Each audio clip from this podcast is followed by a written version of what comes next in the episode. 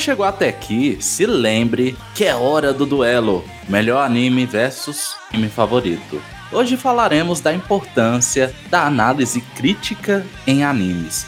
Comigo temos ele, que veio na beca por conta dos entrevistados, Misael. Sentei aqui, acendi meu charuto, que hoje a conversa vai ser sobre animações, ó, de qualidade, ou nem tanto, né? E é isto. E temos o nosso convidado, que eu não vou falar de onde veio, porque ele vai se apresentar. O cara que, entre o melhor e o anime favorito, ele escolhe os dois. Iago. E aí pessoal, eu sou o Iago, ou YGP, da Sakuga Brasil. É um prazer estar aqui hoje para falar de animações de qualidade ou de baixa qualidade, não pode ser de qualquer uma, uma das duas, estamos aqui para falar mesmo. Eu tô muito contente por hoje estar aqui, né? Nós temos alguns assuntos muito interessantes para falar.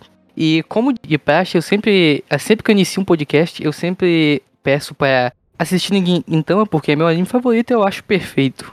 Fica aí, o, o, o jabá aqui, porque quase ninguém fala disso no Brasil. A primeira intro que eu tinha escrito pra você envolvia Gintama. Que pena que eu tirei ela, cara. Caraca, Já aproveitando aí que você falou de Gintama, de algo que você gosta, eu queria que você falasse um pouco ali sobre o que é o Sakuga, né? Que é o trampo que vocês fazem, que é de alto nível. Assim, na real, quem começou esse podcast e não conhece Sakuga, pesquisa. E eu queria que você falasse sobre sua obra favorita. Esse tempinho aí é o, o tempinho do jabá. É aqui que você vende o Sakuga. Assim, ele se auto-vende, mas diz aí, Iago. Bem, a Sakuga Brasil, para quem não conhece, é um site.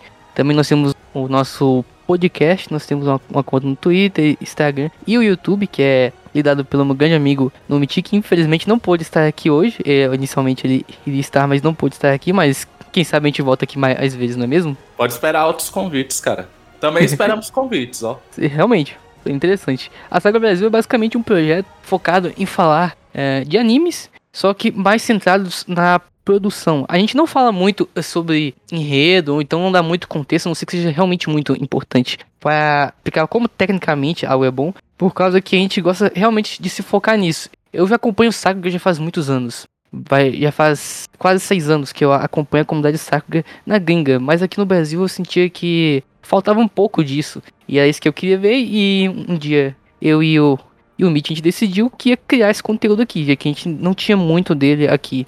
A gente voltando lá para o que 2014, do- 2015, quase não se ouvia realmente falar sobre isso, né? A gente via muito é, tal anime é por tal estúdio, então vai, vai ser bom, mas não tinha muita avaliação de quem era o diretor, design de personagem, produtor de animação e os animadores envolvidos. Acho que vocês lembram bastante dessa época, a época que muita gente falava mal da, da Toei, mal da Perrote e endesavam o, o Madhouse e por aí vai. Nem sabe o que era diretor na época, cara. Nem sabe o que o cara fazia. Como tu falou, é uma época que a gente falava muito assim de anime, mas sempre focado na história propriamente dita.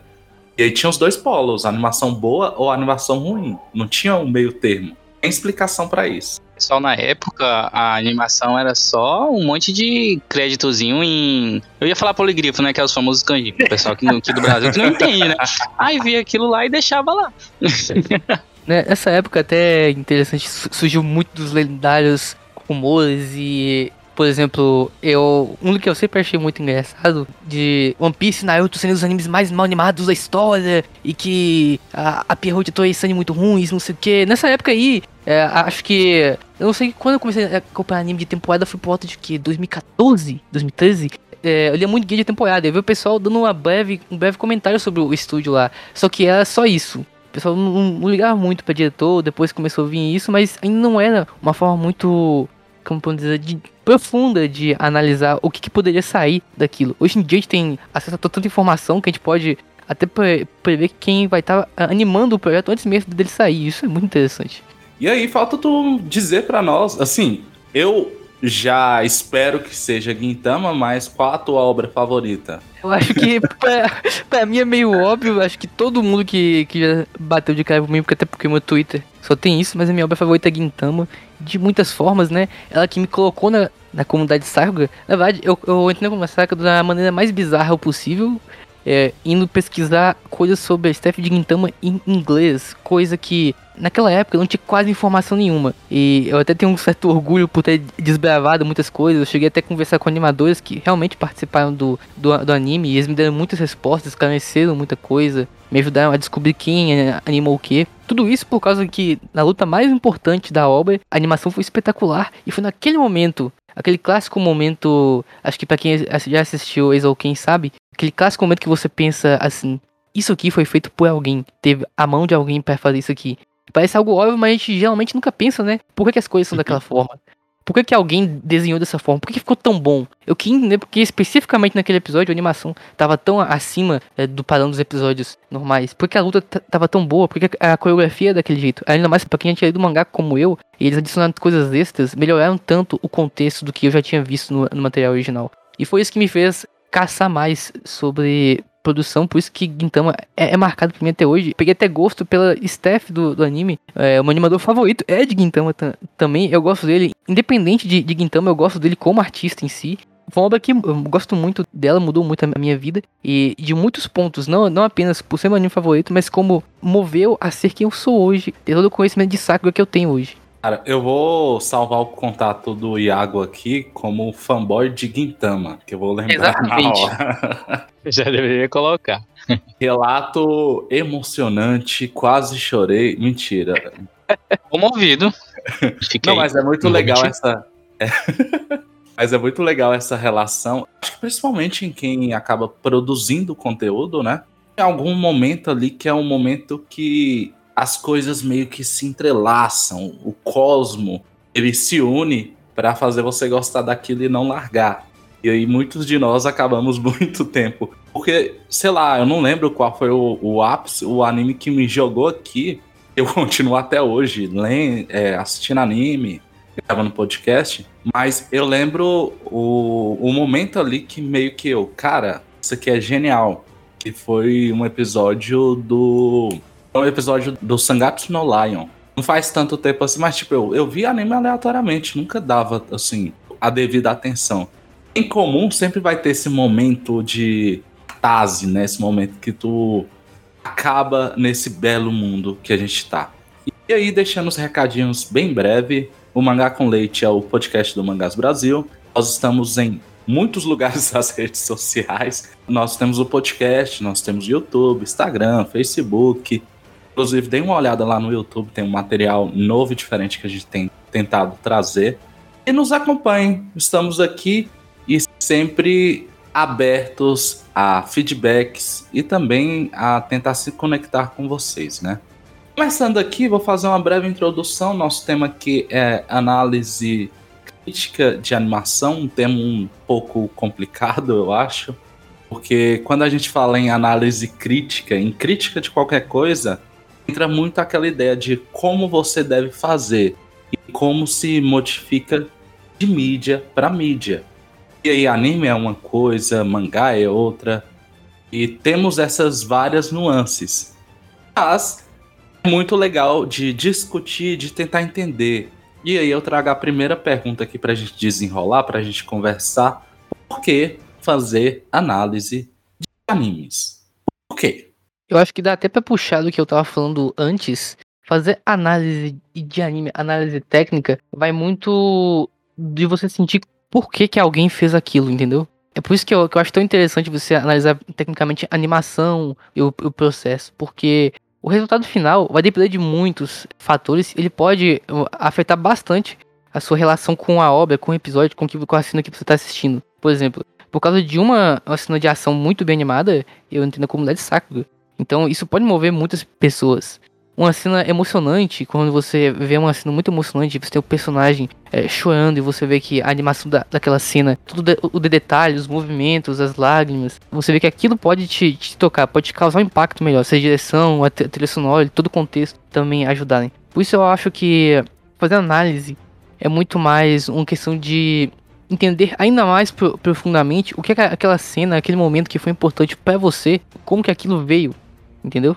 Sim, e eu acho assim, só reforçando o seu ponto, que ele também, depois que você tem esse, sei lá, uma cena que você gosta muito e você quer entender o porquê, eu acho que tá muito atrelada ao tempo que você gasta assistindo o anime, que você acaba acompanhando. Porque assim, no início, muitas, eu acho que para muitas pessoas é algo que você, sei lá, começou assistindo na TV sem saber o que era anime e tal. Hoje em dia nem tanto.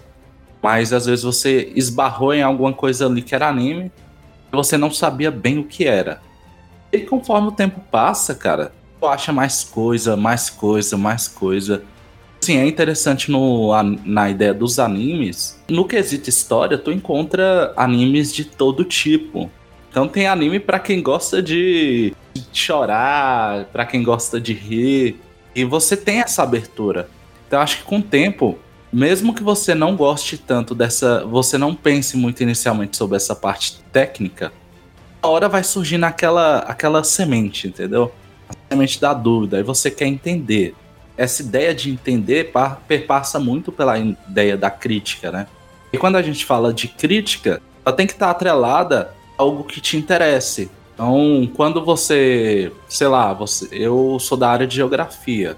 Quando eu vou pesquisar e tentar entender a geografia de forma mais crítica, isso é um processo que passa pelo gostar, pelo viver aquilo. Então, com o tempo, eu acho que essa ideia da análise crítica, ela vai ficando evidente não por uma questão de, ó, oh, eu sei dizer se isso é bom ou não, ou ter argumentos para tretar na internet mas mais no, entra mais no que tu falou, de realmente você querer entender o porquê, né? A gente se sente, né, mais próximo do que a gente tá, do que a gente acompanha. Eu, por exemplo, eu tenho, eu gosto muito da animação em si pelo da narrativa, entendeu? Então, assim, eu tive mais é, um recente contato com saber como foi feito, ou, ou entrar mais a fundo no estudo de como é bem desenhado há alguns anos, há 3, 4 anos no máximo atrás. Porque eu sou um pouco mais puxado para a área de. Eu faço nutrição, tenho uma área de alimentação. Então, putz, eu assisti Your Name, assisti alguns animes que tratam bem o design das coisas de forma vívida.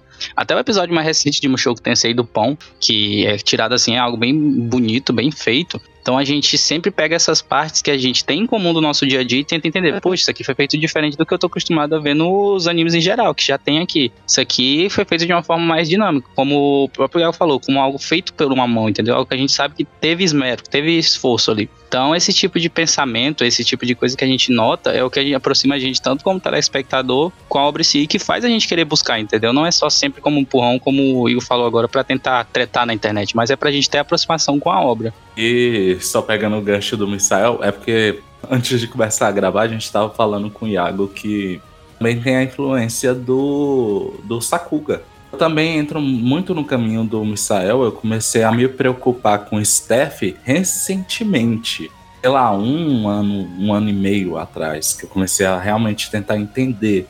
E antes era mais aquilo, experiência, experiência.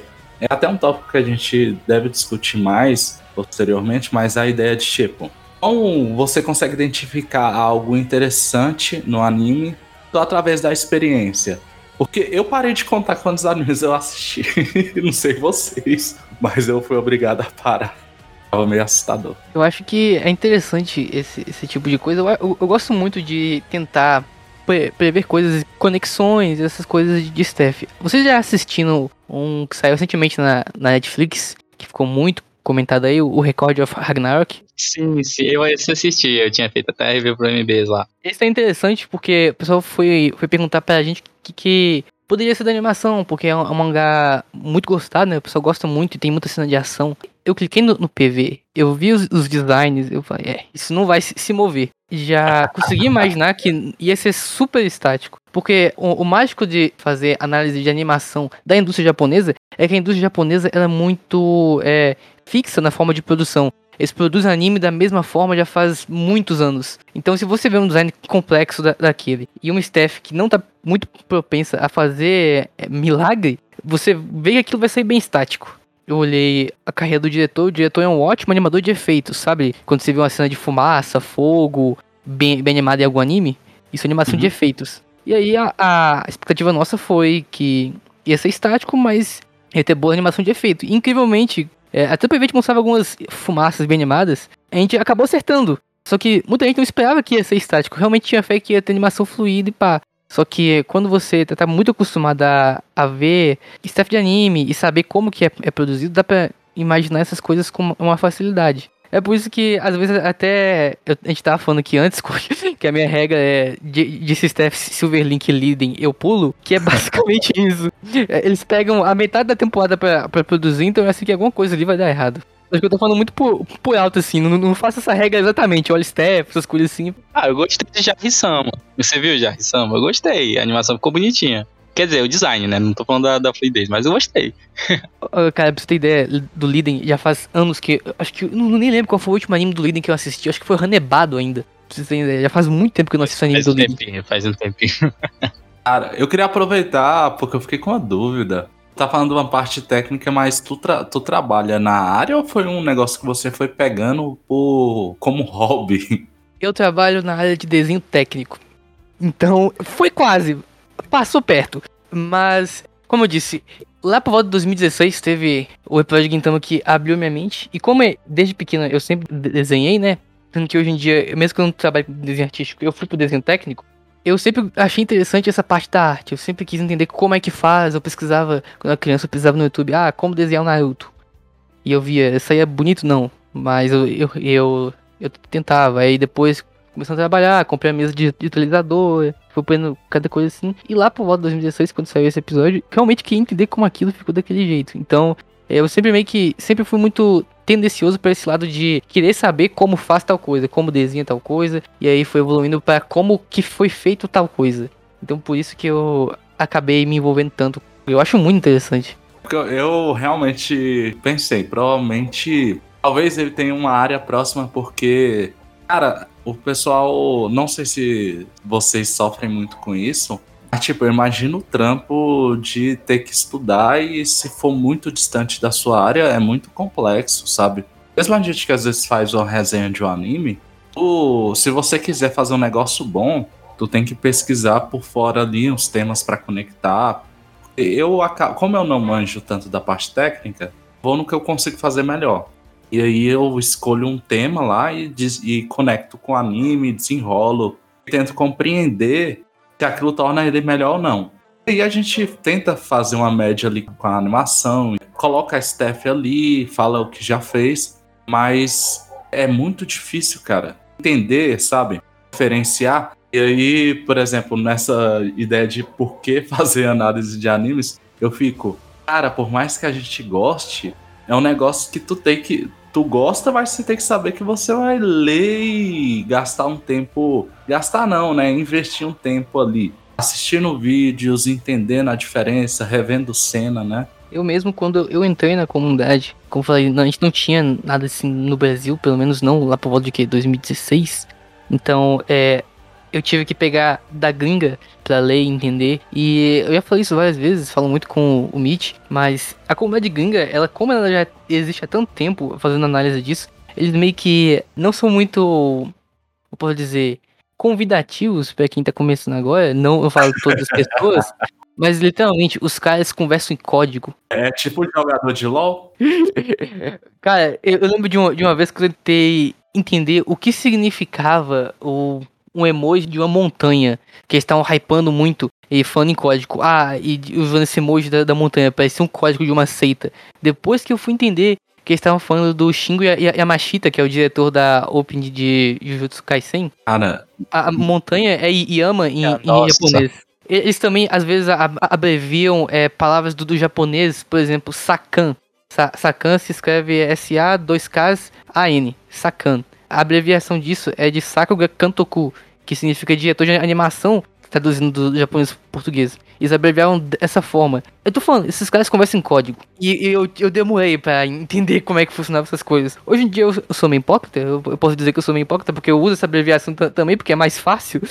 Eu até posso entender o lado deles, mas é, uma coisa que a gente tenta, a gente pega muito na Saga Brasil é ser o mais. Tentar mastigar o mais o, o possível do impossível. Por causa que se a gente for falar da forma que a gente fala, que a gente conversa com animadores, assim, é, que quem nunca tentou entender sobre a animação não vai acabar entendendo. Por isso a gente não tenta não, não falar dessa forma, porque o nosso objetivo é literalmente aumentar a comunidade, para ter mais pessoas conversando so- sobre o assunto. Sim, e tipo. Isso legal. Opa, pode falar. aí. Pode falar, pode falar. Não, tá só querendo pontuar que eu acho isso muito maneiro de vocês, porque, tipo, como você tava comentando aí, onde praticamente quando vocês iniciaram esse projeto de vocês, era, como diz, tudo mato. Não tinha nada assim que aqui, pelo menos aqui na comunidade BR, não tinha muito quem fazer isso, né? Porque na época a gente analisava o quê? Geralmente era 2013, 2014, eram os mais hypados, Death Note, Naruto, Dragon Ball. O pessoal não ia muito mais além disso pra tentar esmiuçar. Tinha os outros animes, mas o pessoal ficava, pra esmiuçar pelo menos, a gente sabia que o, Pierre, o Pierrot, no caso, fazia os animes desse.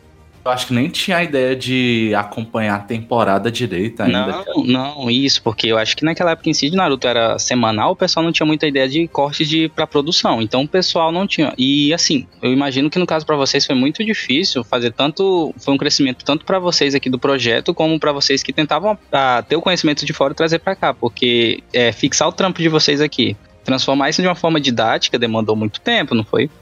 Foi, e uma das maiores complicações é, é que nem eu te falei, a gente não podia conversar como se a gente estivesse conversando com a gente, entendeu? Por exemplo, eu gosto muito da. Voltando no Sakan, eu gosto muito da abreviação AD, que é Animation Director, a mesma coisa de Sakura Kan- Kantoku, diretor de animação. Eu uso isso pra, pra tudo, tudo, tudo, tudo, tudo mesmo. E foi muito doloroso ter que mudar AD pra diretor de animação, porque o Twitter ele te, ele te bate muito por causa do limite de caracteres. Então, às vezes, você vai ter que dar um contexto e você tem que se desdobrar pra falar tudo que você tinha que falar, sem abreviar, e as pessoas ainda en- entenderem o que você tá querendo dizer. Foi um. Foi. É, a gente fez muita ga- gambiarra, não vou mentir, não. Mas, eh, felizmente, tá dando certo. O pessoal já aprendeu muitas coisas que a gente quis é, botar, assim, repetir, ba- bater na- mesma tecla às vezes, principalmente sobre os problemas de produção, que a gente tava comentando ma- mais, cedo aqui, até mesmo antes de começar. Principalmente a gente fala- falou muito sobre problemas de produção e que, e que é uma coisa que a gente não vê sendo muito comentada assim. Recentemente tá com o pico maior das pessoas comentando, até animadores vindo à frente e tendo coragem de falar das más condições que estão tendo, de recebendo mal, de tendo pouco tempo pra trabalhar, tendo que virar a noite no estúdio. E isso, isso é muito legal. assim. Não, isso não é legal, não.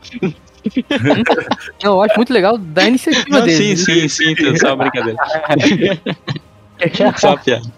Mas, mas tipo, o que tu tá falando é bem real, porque quando tu, tu fala sobre entender quem tá por trás, também é dar uma voz àquela, àquele animador, cara.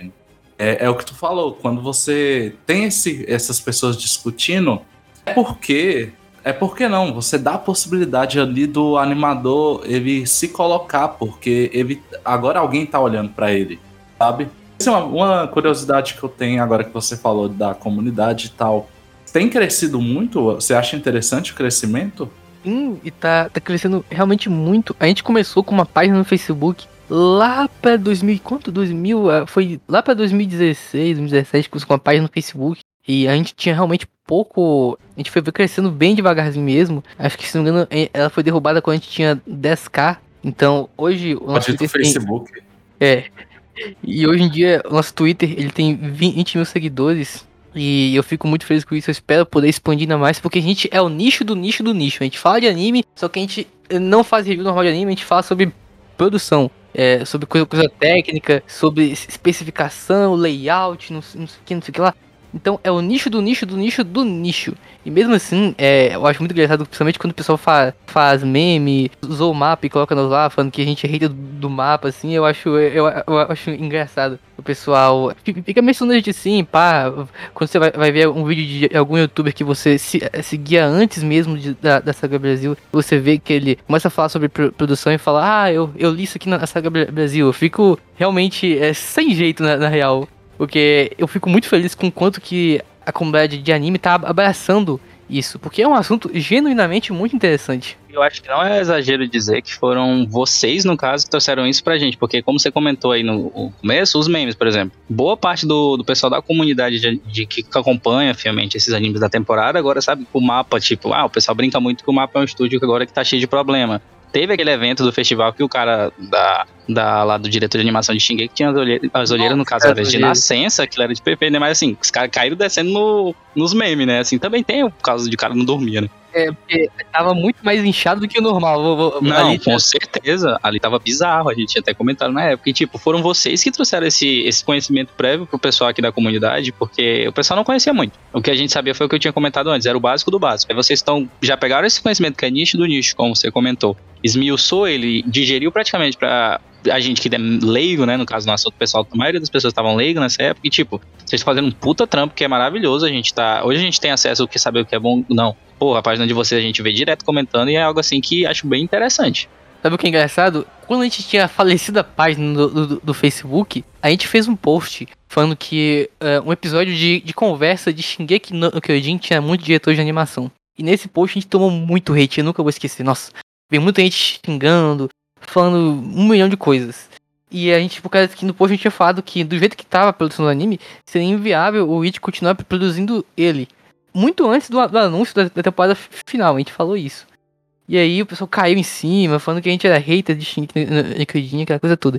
E depois, o It largou o anime. Cara, é tipo um profeta. Eu, eu queria que a página não, não tivesse caído, por, porque eu, eu, eu, poderia buscar isso lá de trás. Pena que a página caiu. Só que, tipo assim, é, é, é triste é, problemas de, de, produção, porque a gente consegue pre, prever coisas desse tipo. O, o, principalmente a situação que o It tava, com o Shingeki no, no Kyojin, tava realmente muito feio. Pra alguém que, no, por exemplo, eu aqui no Brasil consigo olhar os créditos do, do anime e dizer que a coisa tá feia Imagina como deve estar lá de verdade, a ponto da empresa deixar o projeto. É isso que eu tava achando interessante também, porque a gente, quando a gente, a, o pessoal em si assiste, pode ser que na cena a gente não ache erro, né? Mas nos créditos vocês fazem esse trabalho de esmiuçar e jogar lá nas redes, que é interessante, porque, tipo, a gente vê um bocado de caractere em kanji, o nome das pessoas em si, a gente acha que aquilo são um pessoal que, putz, bastante gente ajudou. Em um conhecimento leigo, um conhecimento assim, é básico, a gente vai achar que isso aí é um projeto que demandou muita gente, que, por sinal, foi bom. Só que aí vocês pegam e quebram isso, né? Que no caso, quanto mais gente, em alguns casos, ou na maioria, pelo menos no geral, isso é ruim. Pelo menos eu acho que é isso, né? Eu posso estar errado. É. Não, você tem ideia, a indústria tá tão ferrada que eles estão com. Eles estão. Não tem tempo e não tem mão de obra suficiente. Então você acaba tendo pagar um cara para ele fazer o serviço, pra, e aí você paga outro cara para corrigir o serviço desse cara, e você paga outro cara para corrigir o serviço dos dois. É todo mundo redesenhando o desenho de to todo mundo e os créditos ficam gigantes. É basicamente isso. Caramba, hein, cara. É um problema estrutural muito feio. Eu acho interessante que tu tá citando que é um problema estrutural, e aí, quando a gente vai olhar a questão do anime atualmente, ele é cada vez mais popular fora do Japão, né? Isso. Isso é realmente é, é complicado as questões assim, porque anime tá no, pico agora. Anime, acho que agora é onde anime tá fazendo mais dinheiro, porque mesmo fora do Japão você consegue render muito, muito, muito dinheiro por causa do streaming, até os próprios canais de streaming fazendo seus projetos originais e etc. Só que as condições não estão melhorando. É, mais dinheiro está tá sendo é, rendido, as produções estão tendo maior investimento, por elas também estão gastando mais. Então, é aquele negócio, não melhora. E muitos animadores ainda reclamam das, das condições estão cada vez piores, porque falta mão de obra. Você tem que produzir muita coisa, é Kadokawa querendo fazer 40 animes por, por ano e todo mundo fazendo filme vida isso, e todo mundo vai, vai, fazendo, vai fazendo um monte de coisa porque dá dinheiro e os estúdios desesperados porque tem que pegar mais projetos para existir e vira o caos que tá hoje. E aí é por isso que a gente tem a, a uma cena que é correção da correção da correção. Daqui a pouco o Missal aparece aí com a teoria de que a culpa é dos secais. Eu, com certeza, ele já mesmo, ele comentou indiretamente, eu não tô ficando louco, que a Kadokawa, né, maior distribuidora de CKI do mundo, que eu acredito que deveria ser fechada, brincadeira, é a maior culpada de todo o problema da indústria de animação e eu ainda vou provar isso para todo mundo que tá escutando esse podcast. Não hoje, mas eu irei. Sobre a, Conspiracionista aí. sobre a questão de produção de animação, tinha até uma pergunta que eu tava, que gostaria de ficar sonando aqui. É, eu acho que muito dessa problematização também vem do comitê de animação, né? Eu acho que o estúdio em si também tem a parcela de culpa, mas eu não sei. Eu vi um artigo uma vez, um comentário de vocês, que a maioria das decisões sobre como o anime também é feito vem da parte mais de dentro de dentro ainda, que é o pessoal que comanda. Às vezes o pessoal que faz a reuniãozinha com a, o material original ou com o pessoal que é a própria distribuidora. Eu não sei se isso é verdade, eu gostaria da tua opinião aí pra ver se sana um pouco dessa. Eu, eu vou dar um exemplo bem fun- funcional. Digamos que você tem um anime de idols. E o que, que o anime de idols ele vende? Ele vai vender as, as waifus. Ele vai vender as garotas da obra, que elas sejam muito é, bonitas, fofas, carismáticas, etc. Correto? Então você, você paga um estúdio para fazer um anime de idols pra você. Você tem, sei lá, você tem um, um gacha de idol, você quer que isso vira anime. E aí você forma um comitê de produção que vai pagar pro estúdio X fazer o anime. Qual que é a sua exigência? Porque quando você compra algo, quando você paga, dá dinheiro pro estúdio fazer animação, você tem certas exigências. E aí vem número de episódios, coisa, aspectos X e Y, porque o anime, ele não é feito com total liberdade, na maioria dos casos não. Apenas em alguns casos muito separados, por exemplo, o, o último filme de Evangelion que saiu agora, ele teve extrema liberdade por causa que o criador é diretor, cri- criador, roteirista, produtor executivo, dono do estúdio e, e por aí vai, que é o Hideaki Anno. Agora, vamos voltar para o anime de idols. A empresa X paga pro estúdio Y fazer anime de idols. A exigência dele é: as garotas têm que estar fofas, todo momento. Fofas, bonitas, bem desenhadas. E aí, o estúdio que já faz um milhão de, de animes, tem mais 10 animes e, secais pra fazer no currículo, tem um problema. Como que a gente vai deixar essas garotas bonitas? Foi a exigência do, do comitê de produção. A gente tem que acatar isso porque eles nos pagaram pra fazer isso. É o que eles fazem. Eles começam a colocar mais diretor de animação e vão dividindo as etapas. Por exemplo, ah, se normalmente em uma produção que você tivesse menos exigência assim, vo- você poderia dar pra um diretor de animação fa- fazer um episódio todo, agora você precisa de 10. E pra contar 10 diretores de animação, você tem que. você gasta muito dinheiro. E tem problema de investimento. Você tem que pagar mais animadores pra fazer X coisa do que outros pra fazer Y coisa. E por aí vai. Muitos comitês de produção, eles realmente têm influência no que a obra vai ser. Principalmente, anime de idol tem sempre esse, esse problema. Problemas com designs. Por causa que, geralmente, esses tipos de anime, principalmente anime pra. Anime de bichona, aqueles caras eh, bonitões, anime, eh, animes com idols femininos também tem o mesmo problema, mas os bichones eles têm que ter aqueles cabelos de- detalhados, aqueles caras gostosões assim. E desenhar isso é genuinamente muito co- complicado, o que requer um esforço muito grande da staff, mas é exigência. Tenho dó do pessoal que tem que produzir, então, o Jojo, pô. Muita gente linda lá. Jojo, Ah, principalmente a, a parte 5, é realmente inacreditável como eles conseguiram manter tanta a- animação de qualidade daquele jeito. A gente, a gente entrevistou um dos animadores de Jojo, que foi o Henry Turlow, ele falou que em Jojo, é, grande parte do mérito vem pelos diretores-chefes de animação, que é os caras que estão no maior patamar de correção de animação, que eles corrigem tudo, até os outros diretores de animação. Eles realmente co- corrigiam tudo para que tudo ficasse bem de- desenhado. Ainda mais com um design complexo daquele, era uma missão difícil. Ou seja, os caras são muito bons. É tudo assim no caso do estúdio de. de- O comitê também tem uma grande influência né, nessa parte, como você tinha comentado. Então varia muito disso, né? É, depende muito do que, tá, do que cada um tá, tá fazendo, de, de vários projetos também. Porque, por exemplo, tem estúdio que ele entra no comitê de, de produção. Mas depende também dos rankings. Não sei se vocês hum, ah, repararam, geralmente quando é, a gente assiste uma indie, uma open, no final dela tem o comitê de produção. E a lista que, o- que as empresas estão ranqueadas é o ranking de, como podemos dizer, hierarquia deles dentro do comitê de produção. Quem tá com o nome lá em cima manda mais.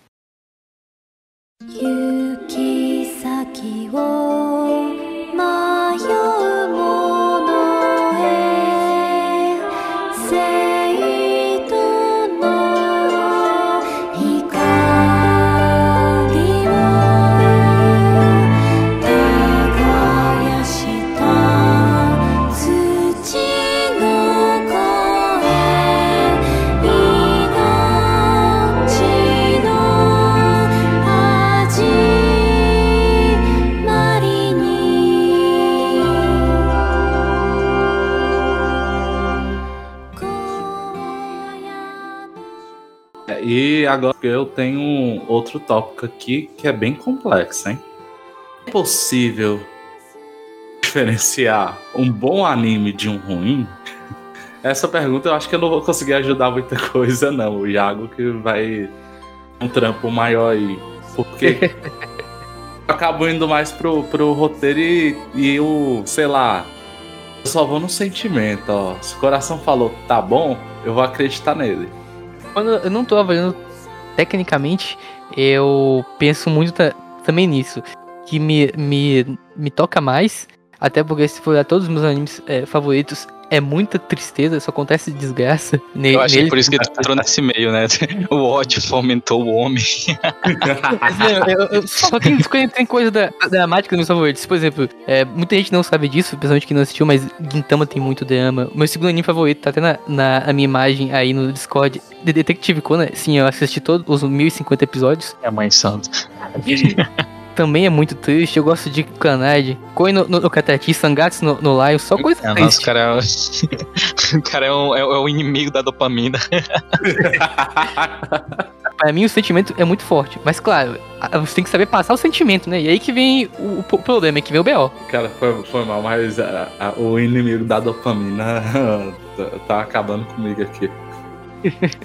Eu vi, eu não sei se você tá assistindo, você, assim, não falando um pouco da história, mas Mushoku Tensei, ele tá sendo bem impressionante, porque ele teve cenas de choro, eu vi que vocês colocaram no GIF, no, comentando na página de vocês, a Sakuga do próprio pão, quando o pão é aberto lá, cena de ações, e eu queria saber da tua opinião, assim, Bem, para essa segunda parte da obra, alguns animadores eles deixaram a produção de forma amigável e para os pro- projetos. Então, é, por incrível que pareça, é, Mushoku Tensei ele tá, vamos colocar muitas aspas, menos bem animado do que antes. Por exemplo, não é que ele seja mal animado, óbvio, óbvio que não. Mushoku Tensei ainda mantém uma, uma- uma boa qualidade, só que não é aquela explosão que foi na temporada anterior. Eu acho que você pegar os primeiros episódios, principalmente o episódio 1, que é ridiculamente incrível. Eu lembro de ter visto o pessoal do ja- ja- japonês que eu, eu sigo animadores japoneses que não assistem anime pra, pra TV, só, trabalham mesmo, e viram um clipe da, da Roxy usando a, a bola de água no, no episódio 1 da primeira temporada. Nossa, falaram, falaram, uau, essa cena aqui é de, uma, é de um filme? Tem, tem gente pensando que era produção de filme, enquanto era pra TV. É realmente uma produção incrível. Em torno geral, porque o Mushoku Tensei, ele tem bem essa essência de... Ele tem desde, o início da produção, né? A estética da sua produção é de fazer expressar muito bem as coisas. Como você po- pode, pode falar, a cena do, do pão se abrindo, que é. Você tem. Eu não vou, não vou fazer essas palavras, mas você gasta a animação pra fazer um pão se abrindo de maneira fluida, assim, você vê o miolo. Então, é, é que você gosta muito de ser expressivo. A cena da, da Roxy chorando, vo- você vê toda a expressividade, aquilo pra carregar sentimentos. E eles têm muito dessa filosofia. Tanto que o próprio diretor de Mushoku Tensei, se não me engano, é, se não me engano não, ele fez isso mesmo, não sei se é esse episódio. Ele, ele dirigiu é, um episódio de, de ReZero que tem exatamente uma cena muito fluida do, do Subaru chorando. O estúdio que Mushoku Tensei foi formado por alguns ex-animadores do White Fox. Porque a ideia original era fazer uma produção estilo o que foi o sucesso de ReZero, seguindo filosofias semelhantes. Diretor de Mushoku Tensei dirigiu um episódio de- em, em ReZero que o Subaru tá, tá chorando. Então você pode ver que, que desde o começo vocês já estavam pe- pensando no que se tornaria hoje, na expressividade que a obra teria hoje. É, assistam o Rezero. Rezero É, isso é é, muito bom. é muito bom. E, Muito bom. eu até ir no tópico, mas tipo, porque essa ideia que tu falou de uma animação ser boa ou ruim no início, até pra gente voltar aqui, eu percebi que esse grupo aqui provavelmente ia acabar conversando duas horas. Não acharia ruim, não. Pô, você não você odeia o editor, né? Eu ia falar isso, eu tenho pena do editor. Mas, tipo, eu só queria pegar um pouco essa ideia da animação ser boa ou ruim, que tu citou a questão do diferenciar o gostar, o- porque aí eu acho que tem um- uma questão muito complexa. Tem roteiros que são incríveis e animados bem marromeno. E tem roteiros que são ok ou ruim, de ok pra ruim, o contrário, né? Tem animações espetaculares. Assim, perguntando pra tu, no seu quesito bom anime, você faz essa conexão entre roteiro e animação ou você às vezes só, só pensa animação? Como é que funciona isso pra vocês? Eu vou dar uma resposta bem direta. Eu odeio Mushoku Tensei, mas eu Já. passei cinco minutos elogiando a produção dele. A gente não gosta da narrativa. A gente, a gente admira muito a animação. Cara, aquilo é bizarro de bom, mas a narrativa. Não, não vem ao caso, né? Pode continuar.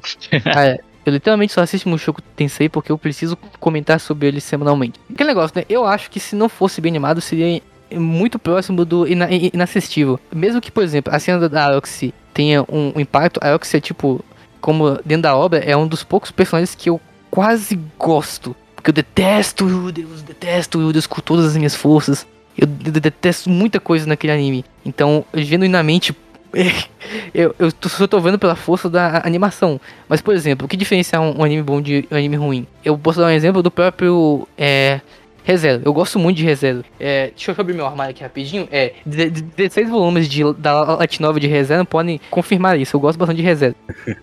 Um, um exemplo. Lá no começo, quando acaba o, se não me engano, o segundo arco que o Subaru ele consegue resolver o problema da mansão, é, a gente tem uma cena que a Além chora. A Além chora na frente do Subaru. Essa cena ela é muito bonita. Eu sei que cena é essa. Se- Sei, sei qual é. Nossa, puta merda, que cena bonita. A gente vê que tem uma. Assim, até de um pessoa leiga percebe, né? Putz, os caras mandaram ver na iluminação, na sombra, na, na expressão facial. Nessa cena que a Além chora, se fosse eh, normalmente o roteiro, eu acho o roteiro de- dessa parte muito boa, eu acho que o desenvolvimento da Além até aí pra ela chorar é muito bonito, sabe? Se ela só ch- chorasse, seria um momento bom pra obra e seria ok. Mas a cena como ela é feita, nós temos uma animação fluida até da cortina atrás. A Além chorando e limpando a- as lágrimas, a iluminação, a, a direção, ela gradativamente é, abrindo e fechando os olhos e, e começando a ca- cada vez a chorar mais e mais. A, a própria du- dublagem no momento, ou seja, a cena me pegou muito ma- ma- mais, forte. Eu, eu até, por sinal, li a, a, a Novel, como eu falei aqui, tenho 16 volumes da Novel aqui. E é esse tipo de coisa que dá pra diferenciar um anime bom de ruim. Se fosse só uma animação simples, sem muito mo- movimento, sem muita direção, uso da iluminação, talvez a, a, a dublagem se mantesse a mesma, a cena seria boa. Mas isso aqui que me fez o diferencial, isso aqui que me tocou forte, en- entendeu? E eu acho que é isso que, que tecnicamente falando a gente pode ver.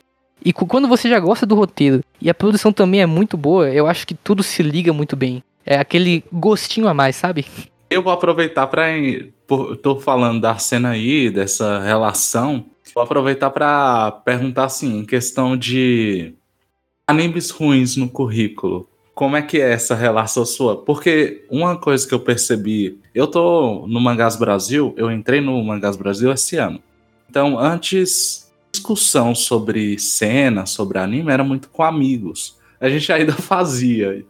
Eu, eu nunca vou entender esses rolês de sair pra beber e ficar conversando sobre anime, mas ok. É sério, imagina, imagina a mesa do lado. Olha, tem. foi isso que eu, eu, eu pensei. Nossa, deve ser muito legal. Eu, eu imagino assim, os caras, putz, a, a carne tá, tá 80 conto, 2 quilos, tá foda. Eu ligo lá dizendo assim, não, mas porque o Estúdio Jim fez um puta serviço de merda. Nossa, você assistiu o jogo lá do lado do meu time, o cara errou um pênalti feio. Aí do, do, do, do outro lado, nossa, você viu co- como é que ficou a animação de Naruto vs Sasuke, moço? Muito massa. Não, cara, é sério. Mas agora que, agora que eu falei, eu fiquei pensando, porra, imagina assim, do lado de uma mesa dessa. Se- Assim, se, se fosse só um pessoal tomando coca, ok, eu até de boa, mas era um pessoal tipo, cervejinha, já era um, aí você olha lá, tem um monte de cervejinha, o pessoal lá discutindo. Poxa, é, eu gostei dessa cena aqui. Na época que saiu, quer ver? Tu tava falando aí de cena, cena muito boa. Na época que saiu aquele episódio do My Hero, que tem a luta do Midoriya versus Muscular, pô, no dia a gente saiu, eu imagino a mesa do lado que a gente começou a gritar lá, porra, a cena me, fe- me, me fez arrepiar aqui, quando não tem som nenhum tal. É, essa- isso aí, é, fugindo um pouco disso aí, essa cena você falou é interessante, sabe por quê? Eu detesto esse arco no mangá, eu tinha lido mangá e eu pensei, nossa, Ah. vai ser um saco. E aí, quando chegou nessa luta, esse episódio, ele é dirigido pelo Soji Ikeno, que é um diretor que eu conheci desde Gintama. Ele é o melhor diretor para episódios de, de drama de, de, de Gi- Gintama. E foi o primeiro episódio que ele dirigiu em A- Academia. E eu achei o episódio tão bom, a direção é tão boa, emo, emo- emociona, sabe? Aquele momento Uhum. que o Deco se levanta e usa o 1 milhão por cento, assim, que na época deu, deu muito o que falar. Mas é emocionante. Eu não gostava daquilo no mangá, eu ach- eu achava aquilo meio. É... Mas no anime ficou tão bom por causa que a direção. Eu, eu conheci o diretor antes e vi ele em outra obra. ca- carregando material original foi muito interessante. Por isso que eu acho que, de novo, é, dá pra melhorar sempre as, as- as coisas. E tem sempre bons exemplos disso. Agora, pode voltar pro assunto da, da, da, da- da cervejinha com My Hero. Cervejinha com My Hero é ótimo. Mas, mas tipo, a, a ideia aqui é que, por mais que sei lá, tem animações que a gente gosta, sempre vai ter a ruim que mora no coração. Aí tu tá falando aí do, Certeza. da cena boa, aquela cena linda, mas eu queria que você pegasse aí uma animação ruim, mas que tu gosta. Nossa, cara. Eu, um exemplo que eu. Só, só pra reiterar, quando eu falo ruim, eu tô falando um negócio. Que negócio, entendeu? Desastroso. Nível Meliodas deitado na cama com uma tetona. Felizmente não gosto de Nanatsu. Nossa, fã de Nanatsu, é, é, tipo, chegou um ponto que eu fico triste, porque primeiro acontece aquilo com um anime pra, pra TV. Aí tem o, o- um filme que não, não parece um filme que, que saiu agora o, na Netflix. Aí vai ter outro em CGI agora. É, Eu acho que a pessoa que é fã de Nanatsu, o cara, ele é, ele é assim, é o nível 50 tons de cinza, meu irmão, porque é impressionante. O carinha pra gostar de levar. Aquele de CGI, a- o visual dele tá tão feio, cara. Mas tão feio. Que eu olhei assim, eu achei que era, era uma zoeira, entendeu? Vamos lá, uma coisa que, ó, eu tenho, é muito, é muito desabençoado da minha parte. Odiar, é, as, as obras que eu mais odeio, elas acabam tendo animação muito boa, tipo Sal. Eu detesto Sal, mas a animação é tão boa. Agora, pegar uma coisa que eu gosto, que tem um- uma animação ruim, o melhor exemplo, assim, puxando da mente, é que eu tava até reassistindo re- esses dias, é World Trigger, que está tendo agora a, a terceira temporada. Caramba, parceiro, é nóis, é nóis. Lá vai, lá começou, não precisava ter falado. Peraí, vocês gostam de, de World Trigger? Eu gosto. Nossa. Esse aí ama. Eu assisto Como é religiosamente. vocês, vo- vocês antes, já falando de, de Pandora Hatch ou, ou de Trigger aqui? Eu tô, eu, eu, tô, eu tô em casa. Aceite esse café e sente aqui. Eu preciso voltar aqui mais vezes. Você falou de Claneido, é um dos meus animes favoritos também. Nossa, velho. Tipo, o Old Trigger, na verdade, é até interessante falar de Old Trigger por causa que você vê como que Steph é interessante. Eles mudaram o, o diretor e alguns animadores da Steph e olha como é que tá as temporadas novas de Old Trigger. Olha que coisa maravilhosa de bonita. Não sei se você tá assistindo as recentes, mas tá muito bem animado. É, até de discrepante, eu, eu comecei a reassistir o anime e, tipo, as temporadas novas dão de 10 a 0 na antiga. No- Nos meus episódios tem Mikumo co- correndo todo torto, que é uma animação de dois frames, onde o pescoço dele tá estático, só os braços mexem. Era muito mal animado no começo. Mas eu, eu, eu gosto muito de Johnny Trigger. Eu acho Johnny Trigger genial, muito bem escrito, muito genial as coisas que o autor consegue inventar, principalmente na- nas lutas. E tipo, a primeira temporada do Trigger tem muitos problemas de animação. Infelizmente, a a gente ganhou agora com a segunda e terceira, que são maravilhosas. Que por sinal é até, até curioso por que, que elas ficaram bem, bem animadas. Se, se tiver tempo, depois eu explico o, o porquê. Mas naquela época o anime era feito um cronograma de produção bem ruim, bem ruim, bem, bem ruim. Tipo, tinha animadores bons, mas eles não conseguiam tra- trabalhar direito, tudo era torto. E foi 54 episódios. Foi 50? 49 era 50 episódios. 73. Foi 70. Não, a, prime... a primeira temporada foi 73, cara. Foi, é que teve um, um arco filler no meio de, de se não me engano, 24 episódios, teve até filler, nossa senhora. Nossa. Enfim, teve isso aí tudo e não era muito animado. Tinha, tinha sim momentos bem animados, mas eram raros. E, mas eu sempre gostei de Old Trigger, eu sempre achei a, a, a temática, os personagens, sempre gostei de tudo. E atualmente com o anime é muito bem, bem feito, realmente faz diferença, é melhor ainda. Agora vem uma pergunta assim, que se a gente fosse comentar de fato, seria que teria que gravar dois podcasts e uma, uma videoaula no mínimo no YouTube pra tentar explicar assim, mas bem raso. Queria saber como é que era a tua opinião sobre a animação de One Piece. De- assim, bem pontual assim, sobre o que tu acha dela, que agora a gente tá em pré, né, já estamos aqui arrumado trajado pro One episódio Piece. mil daqui a pouco. E assim, tua opinião bem singela assim sobre a animação completa, assim, que teve uma mudança de design, né, de um episódio pra cá. Aí o que é que tu acha? Eu acho que é interessante você pegar, principalmente animes muito ah, longos. Eu fiz isso com, com Gintama, eu já reassisti os 269 episódios umas três vezes. Mas com Piece também funciona muito bem. É de você pegar desde o, o- o começo assistindo. Porém, olhando a Steph, é isso que eu falei. Eu assisti um episódio, eu olhava a Steph, assistia o episódio, eu olhava a Steph. Às vezes eu olhava a Steph antes de assistir o episódio, porque eu já sabia mais ou menos o que, que esperar.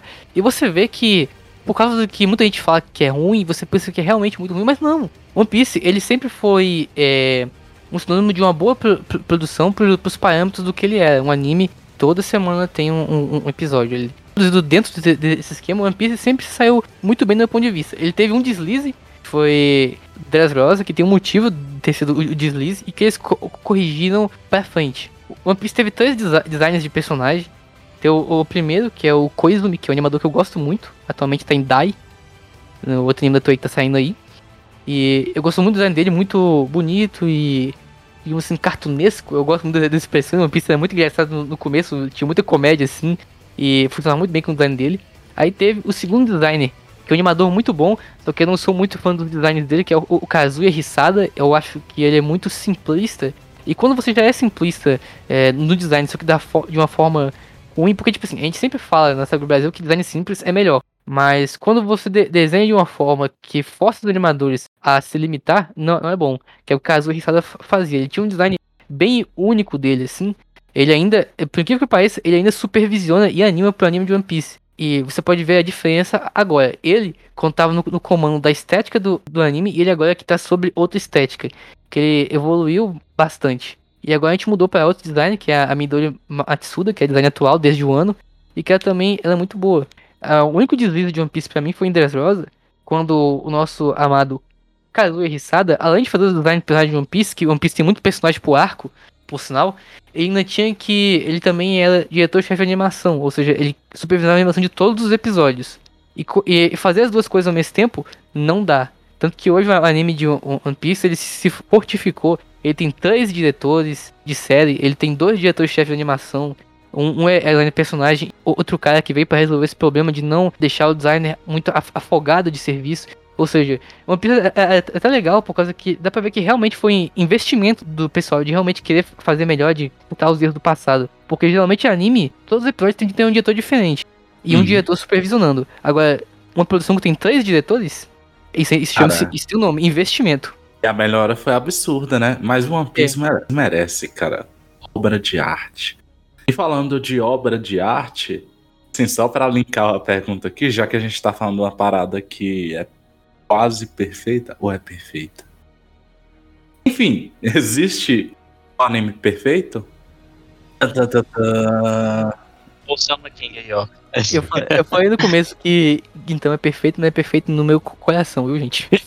É, mas é, eu não acredito que exista algo perfeito é, em questão de, de anime, porque se você quiser achar um erro, um, um- um erro ali, erros passam, principalmente em anime, que é feito em condições tão, tão difíceis, sabe? Às vezes você. Ah, tem um episódio que sai torto, assim, sai mal, mal desenhado. Eu não costumo muito criticar esse tipo de coisa e falar assim, ah, não, não sei quem fa faz mal. Às vezes nunca nem isso. Às vezes a equipe é muito boa, só que eles não tiveram tempo. Aí a culpa é, é, é de quê? É da, da indústria, do comitê de produção, de vários fatores. Eu não acredito que exista um anime em si perfeito. Tem animes pra mim que chegam muito perto da, da perfeição, pelo menos pra mim, no meu gosto, que são que acabam sendo os meus favoritos por motivos X e Y. Mas Uhum. em questão técnica, se você for olhar, todo anime vai, vai acabar saindo com um problema assim. Principalmente anime pra TV, que é feito num prazo muito curto. Acho engraçado porque, tipo, a gente sempre tem a ideia do, de buscar perfeição, né? Então, quando, quando eu adicionei essa pergunta, é que era uma pergunta que já tem a resposta, mas é para entender os motivos por trás de cada resposta. E essa ideia de perfeição, tal, que o pessoal procura, é muito difícil de alcançar. Aí tu citou One Piece, que eu acho que é até um exemplo interessante. Quando tu olha a animação sem encaixar ela num contexto, tu vai fazer um julgamento. Agora, Quando tu entende a produção por trás, tu faz outro julgamento. E eu acho isso muito legal, porque, por exemplo, olha ali, você tem o One Piece que você já citou, mas você tem o Dragon Ball, que muitas vezes eu tinha uma memória muito afetiva e pensava sempre a animação que não tinha. Tanto que às vezes fazia até comparação, pensando, ó, Dragon Ball tinha uma puta animação pra época, e realmente tinha, mas quando você vai olhar hoje em dia, você vai ver que não é bem o que você achava que via. Momentos fluidos, né? Tinha momentos mais parados.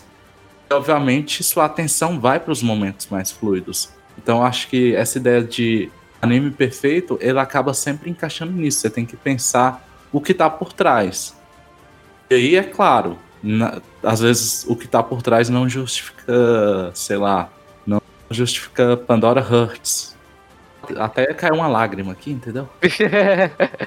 eu, eu acho que também um um ponto interessante é que a, a perfeição vai, vai diferenciar muito para o que a pessoa considera perfeito, né? Porque, por exemplo, é, existe muito isso na arte, principalmente quando você avalia animação, porque muita gente pensa que X cena é mal animada. Mas às vezes ela tecnicamente compõe todos os- os aspectos de uma boa animação. Só que ela é desenhada de uma forma que não agrada a- as pessoas. Por, por exemplo, existe um animador chamado Yoshikazu Tomita, que eu acredito que você esteja vendo a cena aí. Ele, ele gosta muito de animar de uma forma específica, principalmente com o sombreamento dele. Eu vi muita gente falando que isso aí, animação é ruim. Mas isso é impressionante. Animar, ani- animar dessa forma que ele anima é impressionante. Só que tem gente que vai dizer que, que não, que isso é ruim, que isso não é bom. É por isso que eu falo que vai depender muito. Pra mim, uma animação dessa, eu falo, arte. Eu, eu acho isso maravilhoso. Eu mesmo gosto muito de características. Se, se algum animador ele sair bem da, da linha reta dos, dos designs de forma artística, eu acho isso bem legal. Só que tem gente que não gosta, gosta daquele negócio mais consistente, mais uniforme, por exemplo, uma obra da, da Kyoto Animation. Lá, a, uma produção incrível. uma- os caras tra- tra- trabalham em excelentes co- co- condições, com muito tempo. Eles conseguem entregar um, um resultado sempre uniforme. Só que é muito difícil você saber quem tá animando o que ali por causa disso. Agora, quando você pega uma, uma cena e tem é, uma característica tão única, tipo o sombreamento tão único, a forma de animar tão única, você sabe quem, quem é que fez. Então são dois lados de uma moeda. Às vezes a, a, a perfeição para alguém vai, vai depender muito do, do que ela gosta em si, não do que, do que vem tecnicamente. É que o pessoal confunde muito, né? Porque geralmente é, conceito artístico com animação em si, como você deu um comentário dessa cena de One Piece, é Aizoken também, o pessoal pega muito do- da estética do que está sendo proposto e tenta julgar isso como se fosse uma queda na animação. A gente está muito acostumado com o padrão de animação dos anos 2013 para cá, né? Depois, é, após o começo de Naruto, a gente teve essas animações mais padrões, então a gente sempre tá seguindo esse modelo. Só que quando a gente chega a uma animação diferente, com um traçado mais é, avantajado, o pessoal tende a confundir isso com um, um erro de animação. Que eu não acho que seja, no caso. É só como você comentou, é um estilo diferente, pessoas têm uma maneira. No caso, quando você pegou esse exemplo de One Piece, sei por puta, arte, como tu tinha falado. É, é, acho que o, o melhor caso que eu posso exemplificar pra vocês é, é perguntar genuinamente pra, pra, pra vocês, resposta sincera. O que, que vocês acham de Naruto ve- versus Pain? Oh, oh, pergunta difícil, hein? Quer começar ou eu começo Eita. nessa? Eu, eu, vou, eu vou dar minha opiniãozinha porque eu assisti essa luta em um AMV no YouTube. Brincadeira. Mentira. Aí música assim, de Link Park de fundo? é. Cara. Sendo bem sério pra ti, de 7 minutos que fica lu- lu- lupando a música do Link Park. a música Com começa de novo. Com le- legendas ainda, a luta com, com tu legendas nem nota. E nem com, com nota. Quem Assim, disse que era só Ro- Rock Lee vs Gara? Se você É. procurar na internet, tem todas as lutas de Naruto com Link Park. com o Link Park. Pra mim, na época, foi uma parceria, eu tenho certeza. Cadê o Link Park nas aberturas de Naruto, de One, de, de One Piece, de Boruto? Cadê? Eu quero ver aqui, porque Mas Link assim. Park só é grande por conta de Naruto. É isso aí. Ih, treta, hein, treta.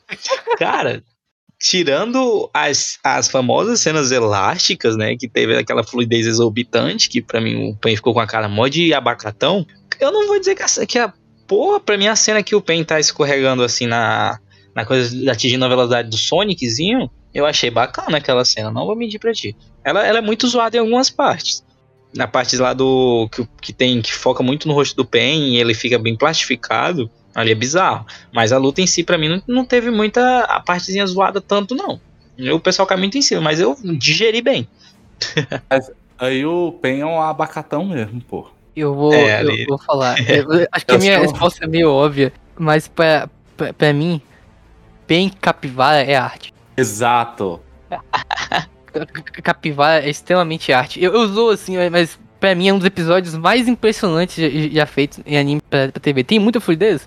Tem. E aí cai naquele, Esse é naquele o negócio. problema.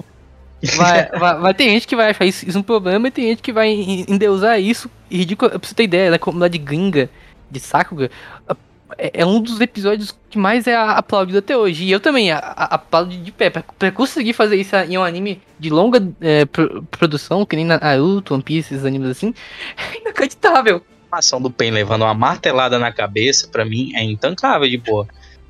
Ele pega uma visão assim ampla. Aquela martelada ali foi uma martelada bem dada. Tu sente a pressão. Tô te falando. Eu acho engraçado que essa cena tu citou aí, ela é uma cena que ela tá entre períodos de tensão. Tem, tem uma- uns momentos ali que são bem cômicos, sabe?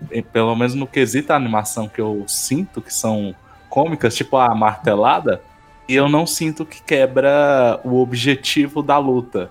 Combinação muito boa ali, as escolhas da animação são muito boas. Eu gosto muito da fluidez. E eu sempre fiquei. Sempre rolar essa treta. Tô, tô tá falando é bem real, cara. Tem pessoas que olham pra Filme de cima e falam, 2013. É que eles pegam geralmente a partezinha do, do Penguin, cara, toda abacatona, assim, puxada, largada, e jogam dizendo que a animação de Naruto é ruim. Tipo, se você parar a cena naquele minuto e jogar pra qualquer pessoa aleatória e perguntar se aquilo tá bem desenhado, a resposta a gente já vai saber. É, Porque, tipo assim, é pegar de fora do contexto. Entendeu? O problema é esse. O nome do cara é Pen, ele tava sentindo dor. Não liga, ele faz esses trocadilhos horríveis. Por favor, só ignore e continue a falar. Não, é, é sempre assim, só, só, só ignora. toda vez isso. Eu, É, eu tinha esquecido de te avisar. do, do, do quão insano esse, esse, esse episódio é, que é o 167 de Naruto Shippuden, durante esse arco do Pain, assim, que o Naruto enfrenta o Pain, são quase uns 10 episódios, eles terceirizaram tudo em volta, tirando do- dois episódios, que é a parte que a Hinata enfrenta o Pain, e essa outra do, do Pain. Ele, por causa que na, na época eles estavam produzindo um filme, então quase toda a staff foi sugada pro, pro, pro filme, então eles decidiram investir só nesses dois episódios. E depois de Naruto vs Pain, eles nunca mais tentaram fazer algo tão difícil assim, porque ridículo, foi ridiculamente, insanamente, quase impossível de ser produzido um episódio desse. Foi um esforço realmente muito grande. E então o pessoal japonês, é, o, o- o pessoal dos States, eh, todo esse pessoal aí bate muita palma, que no Brasil ficou com a fama de, lógico, lá fora tam- também tem, para que zoa, só que tem muito mais a fama de ser ah, mal animado. Os últimos anos o pessoal vem entendendo que não é animação ruim. Até porque se você pe- pegar as cenas, tem tipo. O cenário é quase sempre animado à mão, a, a- a todo momento.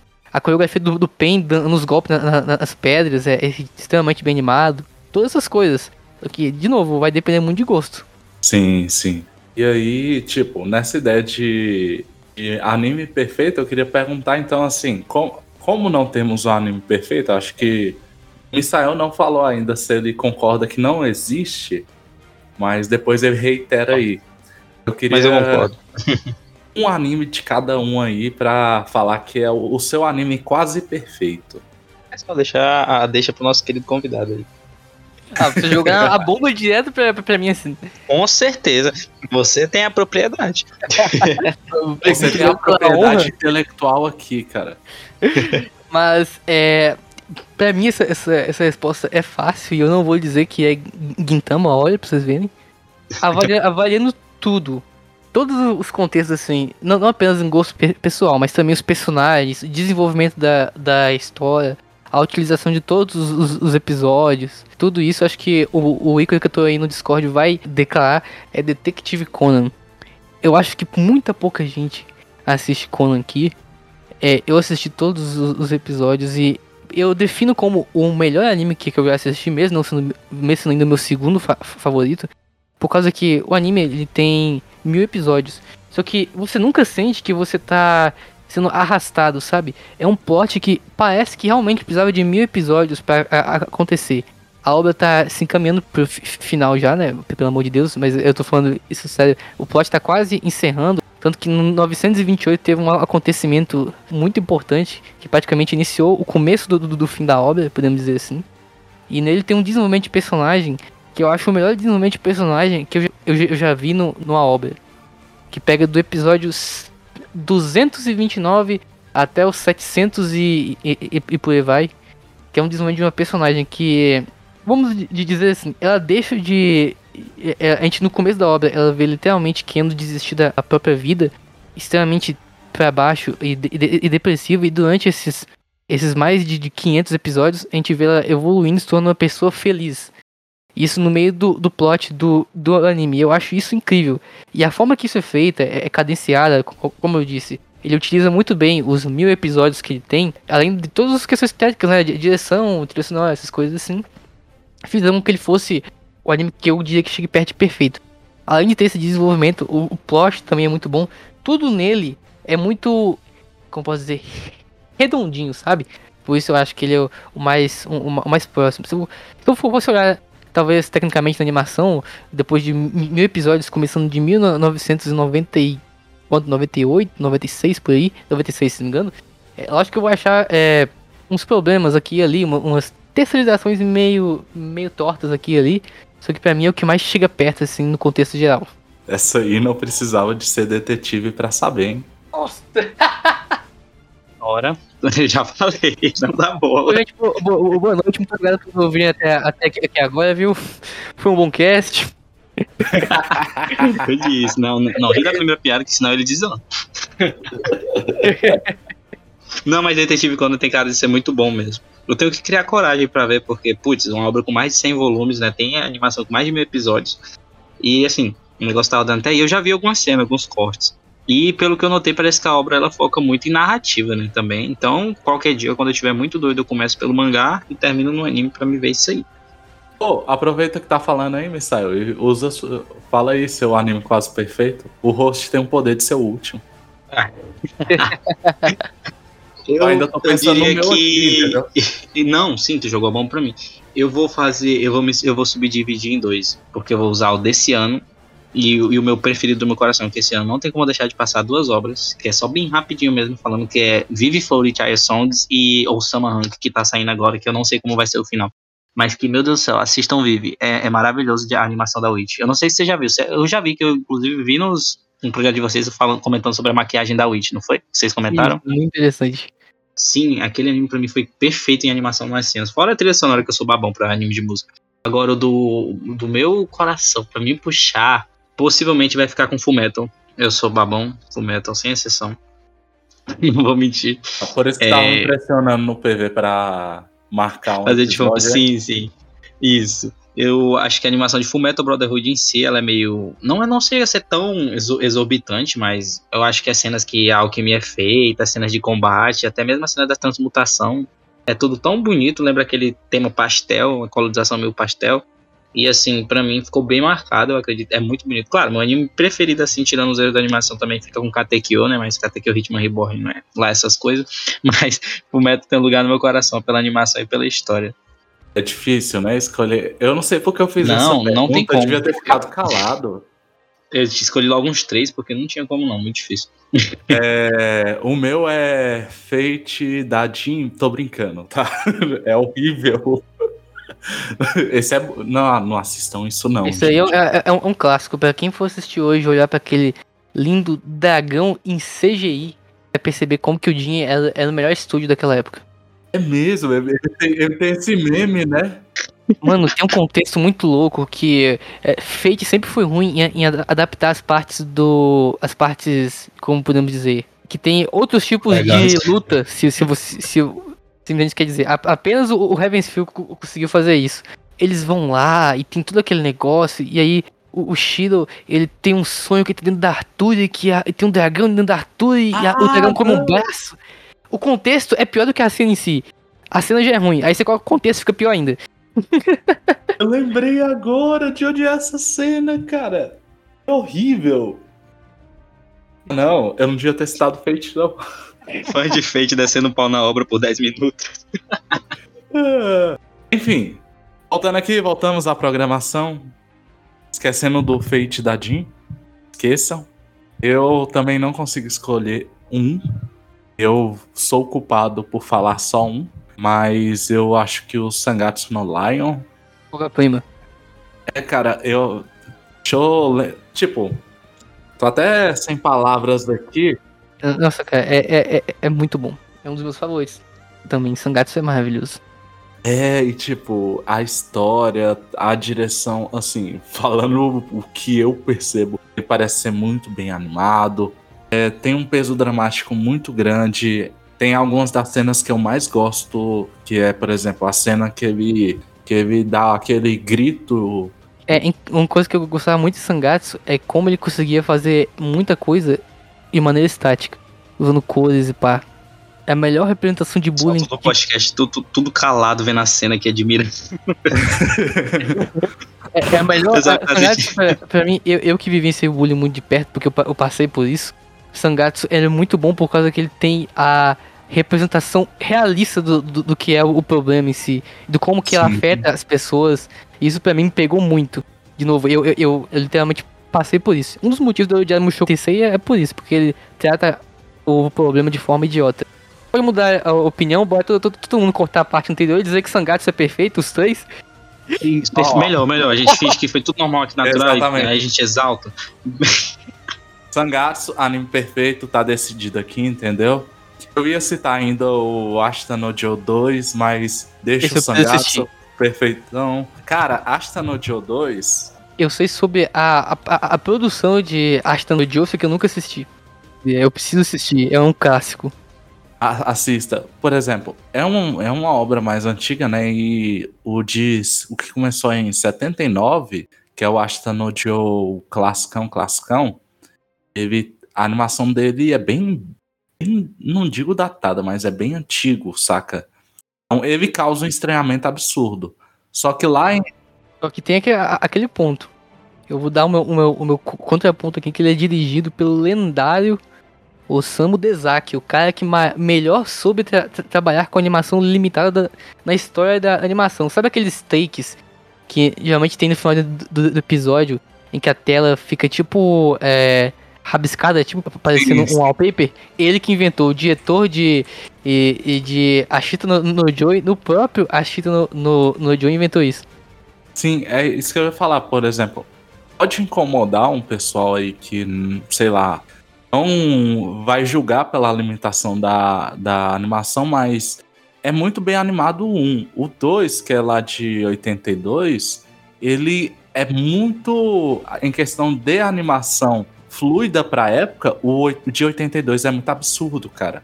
Sério, eu, acho, eu não lembro se tinha começado Cavaleiro do Zodíaco, mas se você coloca uma luta de Ashita no Joe do lado de uma luta de Cavaleiro do Zodíaco, você, você olha assim pro, pro Cavaleiro do Zodíaco e. Cara, é incomparável, saca? Parece que você tá vendo uma parada lá com a fluidez dos anos 90, só que nos anos 80. O, o diretor de Joy, ele é simplesmente ge- genial, por causa que ele, ele fazia, tipo, isso é literalmente um, um quadro estático, só que ele usava isso de forma tão impactante. Eu que nunca assisti, sei do contexto porque isso ficou histórico. O cara literalmente revolucionou a indústria usando quadro estático. O cara é, É isso, genuinamente muito bom. Fica bem marcante, né? Esse tipo de cena. A gente vê em algumas obras futuras, né? Que esse meio É, traçado no final de episódio. O pessoal pegou dele. É tipo a cena da bike do Akira, né? É, tipo isso. É, Inclusive cara. a gente deveria falar de Akira, hein, cara? Porque você é louco, Akira aí é muito bom. A animação de Akira. E aí, né, eu sou a favor de falar de Akira, mas eu quero deixar um convite pra depois a gente marcar alguma coisa, entendeu? Já com Também é seu certeza. esquema. Já tem que fazer os esquemas. Eu tenho que con- contar um, um, um pecado aqui. Eu nunca assisti Akira. Cara. Eu, eu, eu já vi Sakugan, mas eu nunca assisti a, a Akira. Pra vocês terem ideia. Eu, eu, eu peco muito, tanto que acho que foi há uns dois anos atrás que eu, eu peguei todos os filmes que faltavam do Ghibli pra a- a- assistir, porque faltavam alguns. Mesmo sendo, eh, sendo fã de animação técnica, tem muita coisa clássica que eu não assisti. Eu peco muito nisso ainda. Pô, dá uma fugida aí, pô, porque daqui a pouco a polícia tá chegando. É, pô, Tá bem. pois é, bem novo, a, gente, a gente vai cortar, não pode, a gente vai cortar, não se preocupe. Resolver. Seu crime, ninguém vai ficar sabendo, tá? Mas encaminhando pro final, foi muito bom receber vocês aqui. Vocês. O Beat está aqui em espírito. Eu queria agradecer a participação do Iago. Foi muito bom. Cara, eu nem- não tem nem como colocar aqui num padrão de níveis, entendeu? Foi tão bom Fala pra Eu gente. consigo dizer que dá pra dar uma nota pra isso. Foi perfeita a participação aí. A gente, assim, da Mangá Brasil em si, os meninos, eu e o Igor, a gente é muito fã do trabalho de vocês. A gente vive comentando, a gente já vem há um tempo, dizendo, tipo, chama os caras, os caras mandam muito bem. E, tipo, foi uma honra, foi uma aula, a gente aprendeu bastante aqui. E venha mais vezes. Não, eu, eu que agra- agradeço aqui o convite de vocês. É sempre bom, assim, sa- sair um pouco até, até às vezes, né? Entrar em alguns pontos que ainda tem a ver com, com produção, mas falar de algumas o- o- outras coisas. Foi uma conversa muito interessante. Foi muito bom saber que vocês têm excelente gosto, o que, o que ajuda assim ainda mais. E a gente, foi realmente muito bom. E aí, gente, falas finais. Eu queria uma fala final aí. Vocês podem atacar alguém, fazer jabá, façam o que quiserem aí. Deixar pro nosso querido convidado primeiro. É quando eu falar atacar alguém, geralmente é, sei lá, o, o autor de Bleach que o pessoal ataca, mas o que quiser. De novo, agradecer a vocês pelo, pelo convite, foi realmente muito divertido, deu pra falar de muita coisa, a gente conseguiu abranger assuntos, bas- bastante assuntos mesmo, que a gente tinha mais ou menos uma, pauta aqui, foi, foi muito divertido mesmo, a gente foi pra muitos lados, eu consegui até mencionar um pouco dos meus gostos pessoais, ou seja, animes de mil episódios. pra quem estiver ouvindo e não conhecer o, o trabalho nosso, eu peço encarecidamente que con- confita lá o nosso canal no YouTube, gerenciado pelo Meet, que está aqui agora, mas sua presença com certeza está aqui. O Meet, pra quem não sabe, é o meu, é o meu stand. Não, brin- brincadeira, ele, ele realmente queria estar aqui, mas não, não teve como. Então, é, sigam a gente no Twitter, leiam no, no site, escutem o no nosso. A gente também tem um podcast que a gente fala sobre assuntos bem es- específicos de produção, mas a gente também tenta ser de forma mais descontraída também. A gente também tem o nosso Instagram, então quem puder dar uma conferida lá, principalmente se você é que nem eu e se interessa de, de entender por que, que o meu, meu anime favorito tem uma cena dessa forma. Misael, Misael, Misael. Cuidado com esse rápido e gostoso seu. É, eu quero agradecer, primeiramente, esse episódio. Foi tipo uma aula pra gente. Foi interessante demais a gente saber um pouquinho desse lado mais da animação. É, bebam água, assistam por gentileza o Summer Ranking. Comissão, a comissão também tá muito bom. Blue Parrot também. É isso, sigam o pessoal do Saku, confio o trampo deles, os caras são demais e, tipo assim, rápido e gostoso, agora eu vou passar por Ah, não, eu falei pra não. Ah! Cara, o, o Iago deve estar aí perdido, mas o Misael é o maldito, ele fica terminando os episódios com rápido e gostoso, cara. Eu odeio. Mas eu queria agradecer a quem chegou conosco até aqui. Nós temos outros episódios, nos acompanhem, conheçam os episódios, acompanhem o Sakuga. Tem hate no Misael pelo Rápido e Gostoso. Como sempre, é muito difícil pra mim terminar episódio. Mas dessa vez eu tenho até um, um que eu acho que funciona. Papo sincero aqui. Entidadinha é horrível. Então até a próxima. Tchau. Aula dramática.